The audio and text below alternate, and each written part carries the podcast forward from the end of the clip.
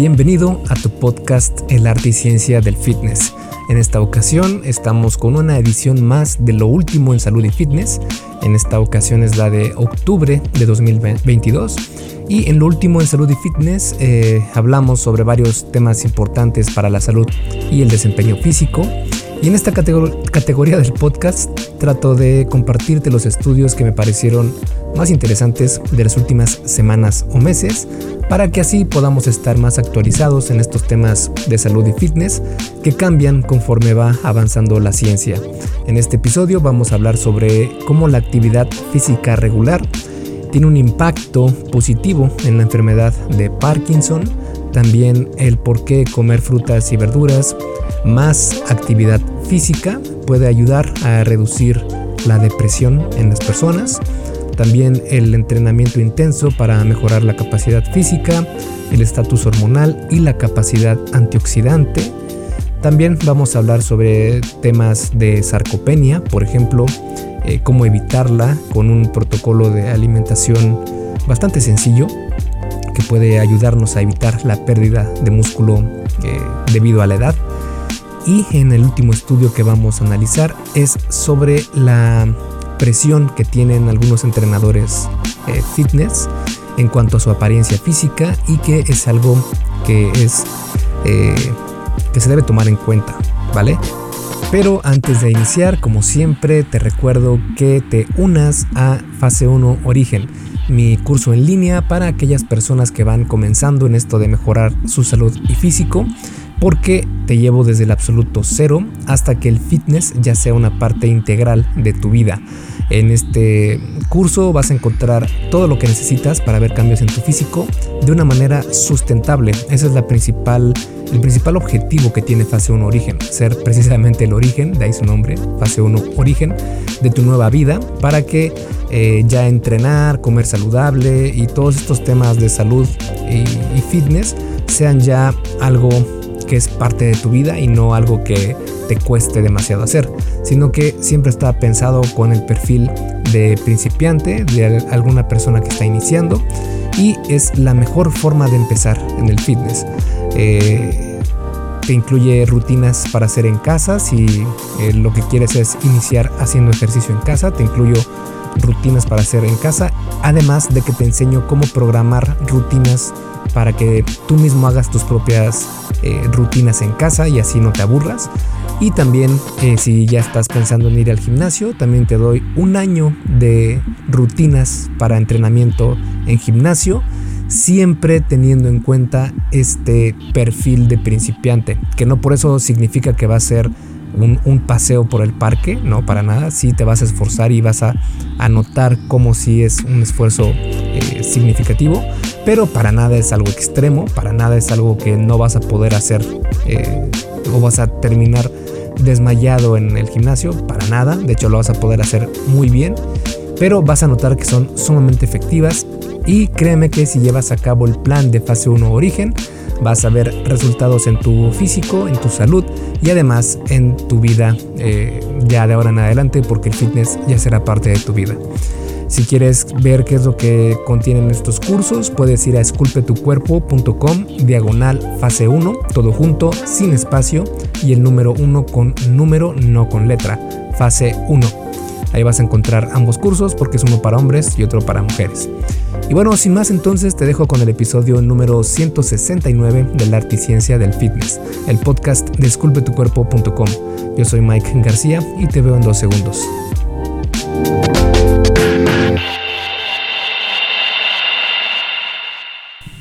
El primer estudio que vamos a analizar es sobre la actividad física regular y su impacto en la enfermedad de Parkinson. La enfermedad de Parkinson eh, es una enfermedad neurodegenerativa crónica y provoca un deterioro cognitivo progresivo de los síntomas eh, motores como la lentitud de los movimientos, por ejemplo, eh, también como los temblores e inestabilidad postural. La enfermedad de Parkinson puede afectar a las funciones no motoras también, causando un deterioro cognitivo y de depresión. Aunque los tratamientos farmacéuticos son inicialmente eficaces para aliviar los primeros síntomas, la enfermedad acaba progresando y actualmente no hay una cura para esta enfermedad. Cada vez hay más pruebas de que el ejercicio puede tener un efecto poderoso en el curso clínico de la enfermedad, de Parkinson, con muchos ensayos controlados aleatorios que muestran efectos positivos en las funciones motoras y no motoras y también en las mejoras en la calidad de vida. Este estudio evaluó los efectos del ejercicio de resistencia en los síntomas motores y no motores de la enfermedad de Parkinson. Este fue un metaanálisis, que es un estudio de estudios, que es de, lo, de la más alta jerarquía en cuanto a evidencia científica podemos encontrar el día de hoy. Y en este caso incluyó a 18 ensayos controlados aleatorios, donde se incluyeron a un total de 1.134 participantes con una edad media de 66 años, donde el 63% eran hombres y 36% mujeres. El metaanálisis evaluó los efectos de las intervenciones de entrenamiento de resistencia en participantes con enfermedad de Parkinson. Los grupos de entrenamiento de resistencia, que en total fueron 481 participantes, se compararon con los grupos de control pasivo, quienes no realizaban ejercicio. En este caso fueron 302 participantes y también con los grupos de control activo, que eran físicamente activos, pero no participaban en un entrenamiento de resistencia como tal. Y en este caso fueron 351 participantes. Los resultados evaluados en los diferentes estudios incluyeron la fuerza muscular, el deterioro motor, el congelamiento de la marcha, la movilidad y el equilibrio, y la calidad de vida. Los resultados mostraron que en comparación con las intervenciones de control pasivo, el entrenamiento de resistencia tuvo efectos significativos sobre el deterioro motor, la fuerza muscular, la movilidad y el equilibrio. La calidad de vida también mejoró con el entrenamiento de resistencia en comparación con la ausencia de ejercicio, pero en menor medida, aunque estadísticamente siguió siendo significativa. En cambio, no hubo diferencias significativas entre el entrenamiento de resistencia y las intervenciones de control activo para ninguno de los dos de, los resultados medidos. Los autores concluyeron que, aunque el entrenamiento de resistencia tiene efectos significativos en una serie de resultados asociados a la enfermedad de Parkinson, no parece ser superior a un estilo de vida físicamente activo. Esto nos dice que eh, en cuanto a la enfermedad de Parkinson, el entrenamiento de resistencia tiene efectos bastante significativos, pero que para el estilo de vida no necesariamente tiene que haber una distinción de entrenar eh, con pesas o entrenar cardio o salir a caminar o ser simplemente más activo. Para tener un mejor estilo de vida basta con ser más activo para tener los mismos valores que eh, una persona que entrena eh, regularmente. Ahora, esto no quiere decir que entrenar regularmente no tenga mayores ventajas. Claro que las tiene. De hecho, eh, en los estudios está súper claro que una persona con más masa muscular obtenida naturalmente, es decir, sin ayuda de esteroides, es mucho más saludable y tiene mucha mayor esperanza de vida que una persona que no entrena con pesas, que no tiene tanto músculo. Y es por eso que eh, incluso hay estudios que han mencionado que el ejercicio de pesas, el levantar pesas regularmente, es medicina para el cuerpo humano porque tiene un sinfín de beneficios que ayudan a la salud humana.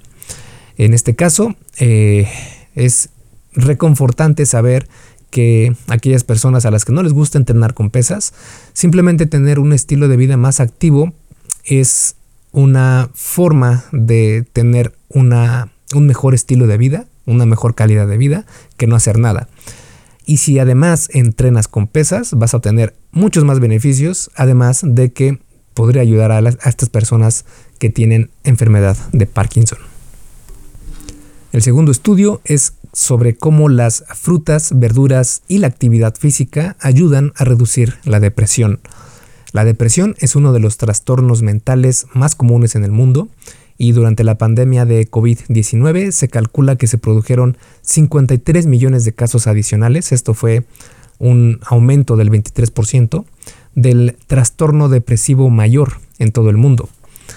Aunque las causas de la depresión son complejas, los investigadores están empezando a comprender cómo se puede reducir el riesgo de depresión mediante ciertas intervenciones en el estilo de vida. Por ejemplo, las personas que son físicamente activas tienden a tener menos síntomas de depresión que las que no hacen ejercicio. Asimismo, un consumo elevado de frutas y verduras se ha relacionado con un menor riesgo de depresión.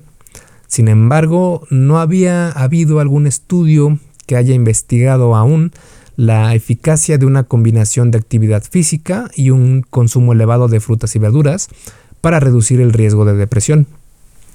Para eso, este estudio de cohorte longitudinal de 16 años examinó la asociación entre dos variables. La primera fue la actividad física y la ingesta de frutas y verduras, y la segunda el riesgo de depresión en 1795 adultos taiwaneses de edad media y mayores. Esto eran de 53 años o más. Para ello, los investigadores agruparon a los participantes en niveles bajos, moderados y altos de actividad física y niveles bajos, moderados y altos de ingesta de frutas y verduras. Y estos niveles se, definieron como eh, menores de 7 raciones a la semana, eran los bajos, raciones entre 7 a 9 porciones por semana eran eh, los moderados y los altos fueron de más de 9 raciones de frutas y verduras a la semana. La depresión se definió como una puntuación de igual o mayor a 10 en el cuestionario del Centro de Estudios Epidemiológicos de Depresión. Para su análisis, los investigadores evaluaron en primer lugar si los niveles elevados de actividad física y la ingesta de frutas y verduras por sí solos estaban relacionados con un menor riesgo de depresión en comparación con los niveles bajos. En segundo lugar, los investigadores evaluaron si las combinaciones de eh, la primera opción que era alta actividad física y alta ingesta de frutas y verduras, la segunda opción alta actividad física y baja o moderada ingesta de frutas y verduras. Y la tercera opción, baja o moderada actividad física y alta ingesta de frutas y verduras, estaban vinculadas a un menor riesgo de depresión en comparación con una combinación de baja actividad física y baja ingesta de frutas y verduras. Todos los resultados se ajustaron en función del sexo, la edad, los años de educación, el estado civil, hipertensión, el consumo de alcohol y también el tabaquismo. Cuando se compararon por separado, la actividad física elevada por sí sola y la ingesta elevada de frutas y verduras por sí sola se asociaron con un riesgo de depresión un 40% menor. Sin embargo, las combinaciones de actividad física e ingesta de frutas y verduras se relacionaron con una reducción del riesgo aún mayor, la combinación de una actividad física elevada y una ingesta elevada de frutas y verduras se asoció a un riesgo de depresión un 80% menor. La combinación de una actividad física elevada y una ingesta de frutas y verduras baja o moderada se relacionó con un riesgo de depresión un 70% menor y la combinación de una actividad física baja o media y una ingesta elevada de frutas y verduras se relacionó con un riesgo de depresión un 65% menor. Esto nos habla de el gran beneficio que trae para ti el tener una actividad física elevada, así como comer eh, las suficientes frutas y verduras, que pareciera que no nos van a ayudar más que nuestro físico, pero como podemos notar, nos aporta también beneficios a nuestra salud mental, en este caso para evitar la depresión. Que si bien estos resultados hay que tomarlos eh, con una pizca de sal porque eh, esta no fue una investigación realizada con una población generalizada, sino que fue únicamente en adultos mayores taiwaneses de edad media y avanzada. Aún así, no podemos negar todos los otros eh, estudios que también han encontrado cosas similares en cuanto a la salud cognitiva y una buena alimentación y una buena salud física. Esto es una prueba más de que el ejercicio y la nutrición adecuada son la mejor manera de prevenir problemas de salud. Hey, rápidamente, antes de seguir con el episodio, ¿me harías un favor? Si te está gustando lo que estás escuchando en este podcast, puedes compartirlo en tus redes sociales Basta con que tomes una captura de pantalla o te tomes una foto y compartas la publicación en Facebook, Instagram o en cualquier otra red social mencionando el podcast El Arte y Ciencia del Fitness.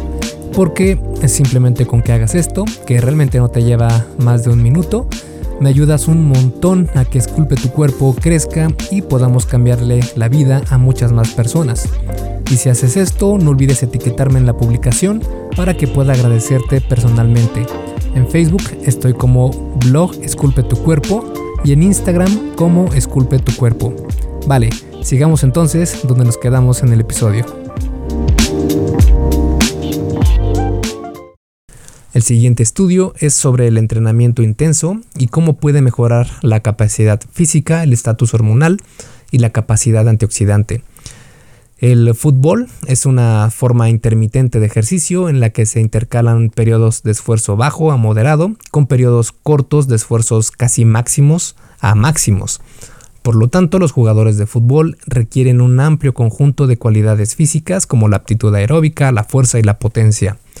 Para desarrollar una aptitud física tan completa, los entrenadores de fútbol deben diseñar planes de entrenamiento adecuados. Uno de estos enfoques consiste en combinar el entrenamiento de intervalos de alta intensidad con el entrenamiento de resistencia regular, una modalidad de entrenamiento también conocida como entrenamiento de resistencia de alta intensidad o por sus siglas en inglés HIRT o H-I-R-T HIRT.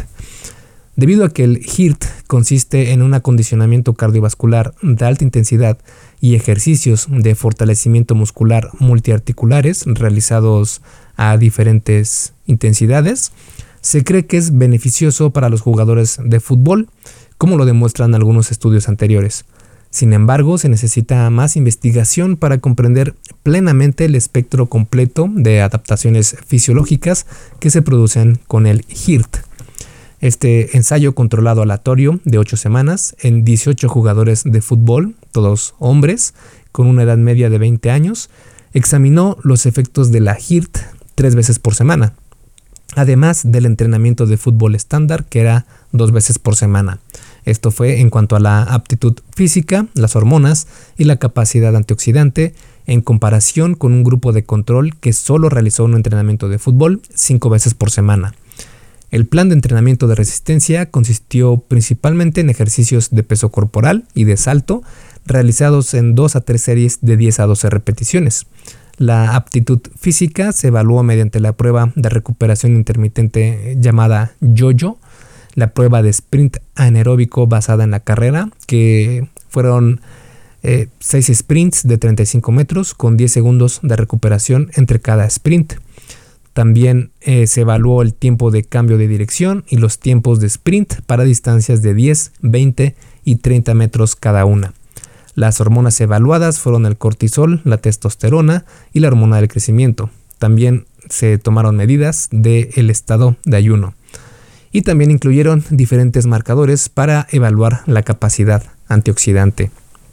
Los resultados mostraron que en comparación con el entrenamiento de fútbol únicamente, es decir, el grupo de control, el entrenamiento de resistencia mejoró ligeramente el rendimiento físico en la prueba yo-yo el tiempo de cambio de dirección, la prueba de sprint anaeróbica basada en la carrera y los tiempos de sprints para todas las distancias, tanto la de 10, la de 20 y la de 30 metros. Las mejoras observadas fueron desde el 3% hasta el 18%. Además, el entrenamiento de resistencia redujo los niveles de cortisol en ayunas en un 17% y aumentó los niveles de testosterona en ayunas en un 9% en comparación con el entrenamiento de control pero no afectó los niveles de la hormona de crecimiento. En cuanto a los marcadores antioxidantes, el entrenamiento de resistencia aumentó algunos de estos niveles en un 8% en comparación con el control. Sin embargo, los demás marcadores de antioxidantes no se vieron afectados. Como nota, los hallazgos de este estudio sobre la mejora de la aptitud física después de 8 semanas de HIRT coinciden con otros estudios anteriores. La mejora del estado hormonal también coincide con las pruebas anteriores. Sin embargo, es sorprendente que el HIRT no mejorara los niveles de la hormona de crecimiento porque las pruebas que se han hecho antes han encontrado aumentos de esta hormona hasta un 45% en respuesta al entrenamiento de resistencia regular. Aparentemente pueden ser eh, necesarias tal vez cargas más altas de peso de las que pueden generarse mediante ejercicios con el peso del cuerpo y ejercicios de salto, que fue lo que hicieron en este estudio, para aumentar los niveles de la hormona de crecimiento. Como puedes ver en esta investigación, el ejercicio de pesas no solamente es para crecer muscularmente ya, sino que también ayuda muchísimo para cualquier deporte. En este caso pudimos ver unas mejoras de entre el 3 hasta el 18% y esto fue ni siquiera con un entrenamiento eh, de cargas pesadas, con sobrecarga progresiva aparente, porque no nos mencionan aquí si iban aumentando esta intensidad. Y bueno, digamos que fue un protocolo de levantamiento de pesas regular, no tan avanzado, y aún así vieron mm, bastantes beneficios en estos aspectos. Pero si llevaran una rutina un poco más compleja, con cargas más pesadas, yo creo que podrían ver aún más resultados en sus deportes. Y esto es algo de que eh, no debemos pensar que el entrenamiento con pesas es únicamente para vernos mejor y ser más fuertes, sino que es una ayuda para el resto de tu vida, para que seas más capaz, más saludable. Además de que si eres deportista de cualquier disciplina, te va a ayudar en tu desempeño físico. El siguiente estudio es sobre cómo evitar la sarcopenia con proteína, leucina y vitamina D. El envejecimiento se asocia a una disminución de la masa muscular de alrededor del 8% por cada eh, década después de los 40 años y del 15% por década después de los 70 años. La pérdida de masa y fuerza muscular relacionada con la edad, conocida formalmente como sarcopenia, afecta a un porcentaje estimado del 5 al 13% de los adultos mayores. La sarcopenia aumenta drásticamente el riesgo de fragilidad física, caídas, discapacidad y mortalidad. Las características principales de las personas con sarcopenia incluyen la inactividad, la resistencia anabólica, una baja ingesta de proteínas en la dieta y en algunos casos la deficiencia de vitamina D. Por lo tanto, las estrategias nutricionales que se dirigen a estos factores de riesgo deben incluir ingredientes que aumenten la síntesis de proteína muscular, por ejemplo la proteína de suero de leche y los aminoácidos esenciales, y también tratar de corregir las deficiencias vitamínicas, intervenciones conocidas como suplementos nutricionales orales dirigidos al músculo. Podría entonces un suplemento nutricional que contenga proteína, de suero de leche, el aminoácido leucina, que es el que se ha encontrado que es el que inicia todo este proceso de la ganancia muscular, y la vitamina D podrían ayudar a prevenir o a revertir la sarcopenia en personas mayores. Para eso se realizó esta revisión narrativa que evaluó los efectos de los suplementos nutricionales orales dirigidos al músculo con proteína de suero de leche, leucina y vitamina D para el tratamiento o la prevención de la sarcopenia en diferentes poblaciones y contextos de alto riesgo. Se revisaron 10 ensayos controlados aleatorios y se incluyeron participantes adultos mayores de más de 65 años, de entornos comunitarios, centros de rehabilitación y también centros de atención, así como participantes con y sin sarcopenia y con y sin obesidad relacionada con la sarcopenia. El suplemento nutricional oral dirigido al músculo contenía 21 gramos de proteína de suero de leche, 3 gramos de leucina y 800 unidades internacionales de vitamina D, y se administró dos veces al día durante 13 semanas en la mayoría de los estudios. Los resultados primarios a investigar fueron la masa muscular, la fuerza de agarre de la mano y las medidas de función física, incluida la velocidad de la marcha. Los resultados secundarios incluyeron el consumo de recursos sanitarios y los marcadores de inflamación crónica de bajo grado. Los resultados mostraron que en los adultos que viven en la comunidad, el suplemento nutricional oral dirigido al músculo mejoró la masa muscular, aumentó la función de las extremidades inferiores y redujo los marcadores de inflamación crónica de bajo grado. En los participantes que estaban en rehabilitación física, el suplemento combinado con un programa de ejercicio estructurado aumentó la masa muscular, la fuerza de agarre de las manos y la velocidad de la marcha, y redujo los niveles de algunos marcadores inflamatorios. La función física medida mediante una breve batería de rendimiento físico también mejoró con el suplemento. En un ensayo, el suplemento mejoró la velocidad de la marcha y la masa muscular en participantes con enfermedad de Parkinson y en participantes con sarcopenia relacionada con la obesidad. Cuando se combinó el suplemento con el ejercicio, mejoró la masa muscular durante una dieta hipocalórica y un régimen de pérdida de peso. También hubo algunas eh, pruebas de que las intervenciones que utilizan el suplemento nutricional oral dirigido al músculo podrían reducir el uso de recursos sanitarios. Y el último estudio que vamos a analizar en esta ocasión es sobre la presión en la apariencia física entre entrenadores fitness. Los entrenadores personales y los instructores de fitness a menudo se sienten presionados para dar la talla, entre comillas, cuando comercializan sus servicios. ¿Conduce esta presión a resultados fisiológicos y psicológicos adversos? Este estudio exploró las experiencias de la presión de la apariencia corporal, la idealización de la figura corporal y la prevalencia de los trastornos alimentarios y de la alimentación entre los instructores de fitness en Noruega. Los participantes, quienes eran 234 mujeres y 70 hombres que trabajaban en centros de formación como entrenadores personales o instructores de fitness en grupo, completaron cuestionarios en línea entre noviembre de 2019 y marzo de 2020 para evaluar los siguientes resultados como apreciación corporal, insatisfacción corporal, historial de peso corporal, información demográfica, motivación hacia la delgadez, motivación hacia la ganancia de músculo, síntomas de trastornos alimentarios y experiencias de presión sobre la apariencia corporal. Los resultados mostraron que, en cuanto a regulación del peso corporal y trastornos alimentarios, en general el 17% de las mujeres y el 53% de los hombres informaron de algún intento previo de ganar peso, y el 77% de mujeres y el 76% de hombres informaron de algún intento previo de perder peso. La edad media del primer intento de pérdida de peso fue de 17.5 años en mujeres y de 23 años en los hombres. Los métodos de pérdida de peso más, comunes fueron la reducción de la ingesta de calorías, el aumento del volumen de ejercicio y el seguimiento de dietas autodiseñadas.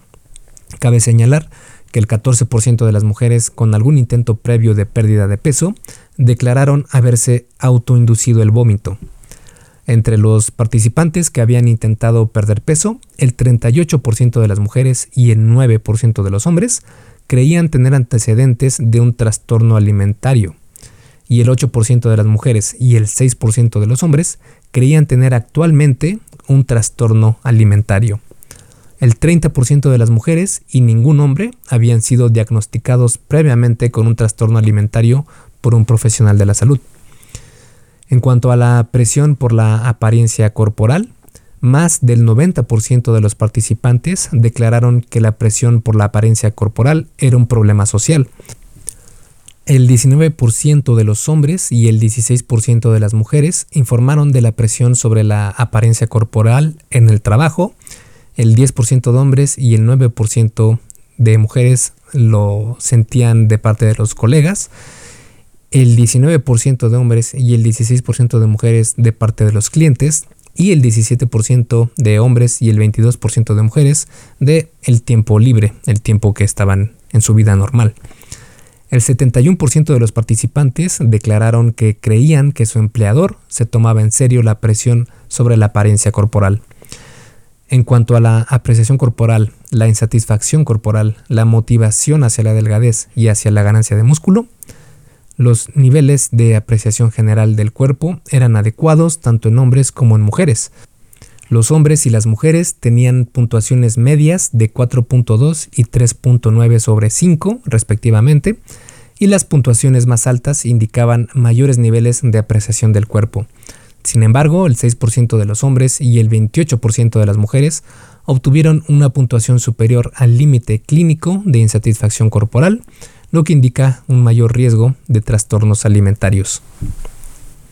Esta investigación nos deja en claro que no solo porque una persona se vea muy bien físicamente o se dedique al fitness y a mejorar su físico.